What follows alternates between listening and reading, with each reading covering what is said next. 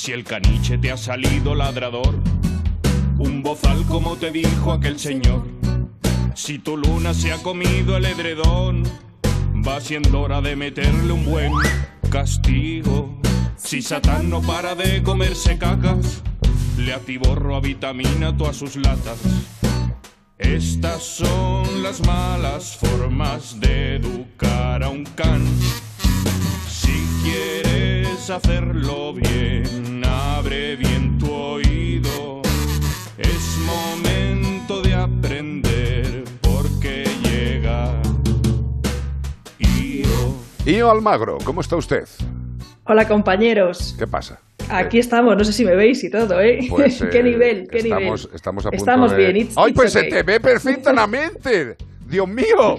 Esto es la radiotele ya. Luego lo siguiente será la radionovela. ¡Qué maravilla! Hola, yo, Almagro, qué bonita estás, de verdad. Sa- Salgo más morena en vuestra, Sí, en la sí, luz que me habéis puesto. Pero bueno, se han cambiado. Ah, bueno, ahí, ahí te veo. Prefiero veros a vosotros, No, hombre. no, no, no. La verdad es que estás, estás como siempre, estás tremenda, estás bellísima. Eh, esto puede considerarse que soy machista, con lo cual ya lo digo yo. Y seguimos para adelante. Oye, ha salido un estudio, un estudio que demuestra que el carácter de los perros, que la forma de ser de los perros, no depende de su raza. Toma Jeroma. Cuenta esto porque esto es algo verdaderamente importante. Pues sí, Carlos, la verdad es que este estudio es súper interesante y, y da la, nos, nos hace pensar, porque mira, yo siempre he dicho que a mí me da igual que el perro lo compren o lo adopten mientras lo cuiden, pero luego salen estudios como estos y dices, oye, ¿qué estás diciendo? Cambia de opinión, ¿cómo que, que lo compren? No compremos perros de raza, porque al final, ¿qué es lo que nos mueve a comprar un perro de raza? Si el carácter, según este estudio, no lo define la raza, de hecho solamente un 9% y muy dudosamente es lo que se hereda del carácter. Toma ya. Solo, un, solo un 9%. Sería el temperamento y además es un poco más de la familia, más que de la raza de, de los padres, ¿no? De los eh, antecesores.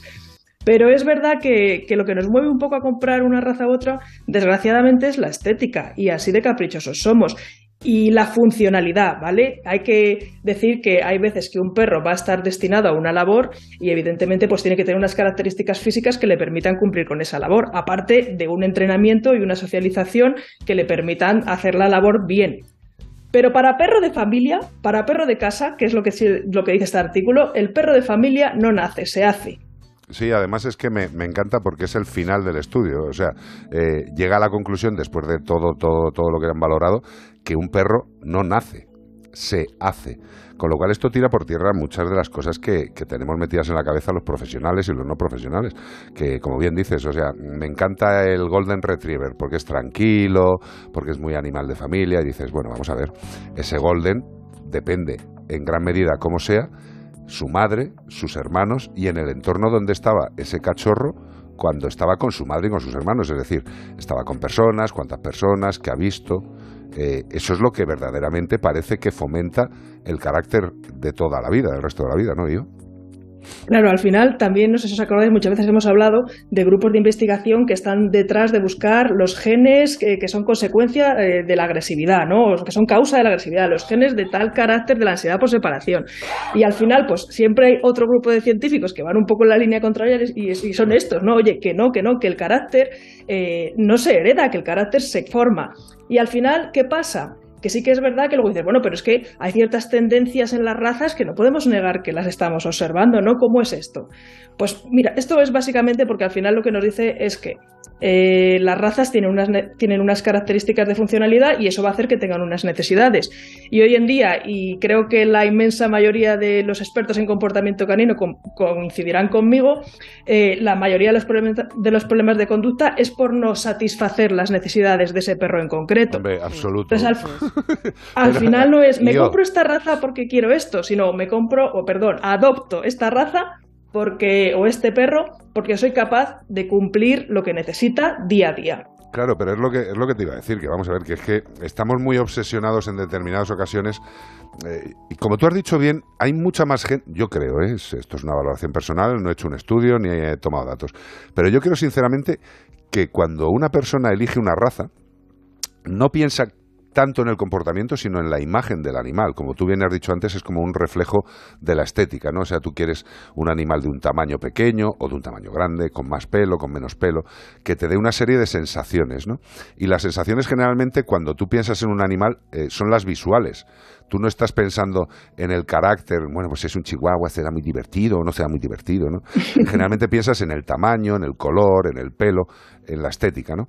Y parece que la estética es una cosa, ¿vale? Es la que tiene, eso no, es, no se puede cambiar, pero que la raza está perdiendo mucha preponderancia, el tal raza va a ser así. Aunque como bien has dicho también hay dudas, porque luego vemos grupos y dices, pues hombre, se comportan parecidos. Pero yo creo que no es grupos de raza, sino que es que todos los perros, más o menos, si tienen una vida parecida, sea de la raza que sea, se comportan igual. Fíjate, fíjate a dónde te llevo, ¿eh? Sí, sí, y ahí entra el problema de los estereotipos, que al final tratamos a este perro de esta manera porque es pequeño. Y entonces dicen, ah, es que los perros pequeños son malísimos todos, se portan fatal. No, es que a los perros pequeños les hacemos unas concesiones que a los perros grandes no le hacemos. No le ponemos los límites que le ponemos a un perro grande. Si se porta mal, no pasa nada, porque no va a hacer mucho daño, ¿no? Pero bueno, luego puede hacer mucho daño y lo sabemos los que nos han mordido perros pequeños. Oye, espera, yo, estoy, de verdad, y es algo que me incomoda, porque yo en familia tenemos un chihuahua un chihuahua de, raza, mexicano, además habla perfectamente la, Chihuahueño. Su, oriunda lengua, eh, y mejoró mucho cuando yo veo a una persona con un chihuahua por la calle que lo lleva en brazos, si lo lleva en brazos y pides permiso para acercarte a tocarle, si va en brazos, yo diría que el 98,9% de los chihuahuas que van en brazos y te vas a acercar a saludarle, te gruñe y te intenta morder. ¿Verdad? Tal cual, tal cual. pues sí. Y dices, pues lo que está diciendo yo. O sea, es que el chihuahua la raza es mala, son jetones. No, es lo que tú les hagas.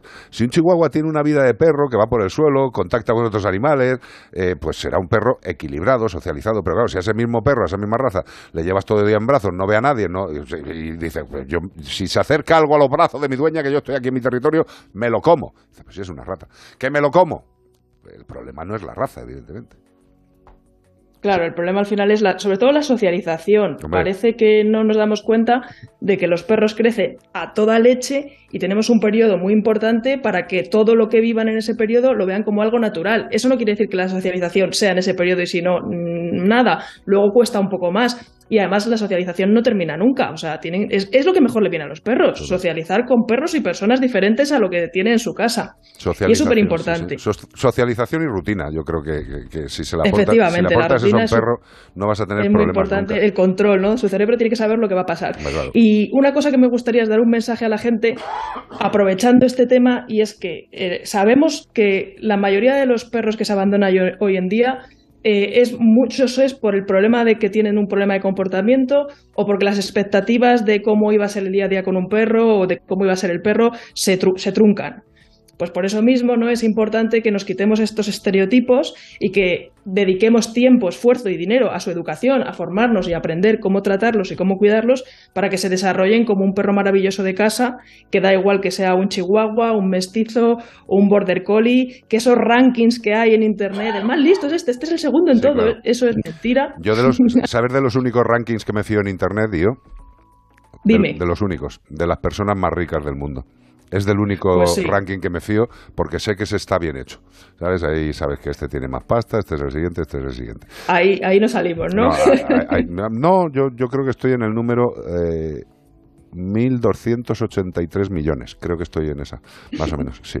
Y luego también que no, yo sigo con lo mío, eh, que no pasa nada por pedir ayuda a los profesionales. Coño, pasa, si es que es lo que hay que hacer. Claro, pero es que hay gente que le da vergüenza incluso decir, no no he sabido educar a, a, mi cachorro y no pasa nada y hay, y hay profesionales que, Vamos a ver. Pero sí, pero que existe, lo sabemos no has sabido, ¿No has sabido educar a tu perro? Pues claro, es que la ciencia infusa no existe. Sí, pero sabemos que esto pasa, que hay gente que le da mucha, que es que no pasa nada, que no les van a mirar mal, que no les van a decir cómo se te ha ocurrido hacer esas cosas. Al revés, son profesionales que te van a ayudar a a, vivir mejor con ellos. Mira, yo, yo creo que una de las cosas que tendría que ser, a ver, es que cuando se habla de obligatoriedad todo el mundo te llama facha, ¿no? Entonces yo voy de machista y de facha.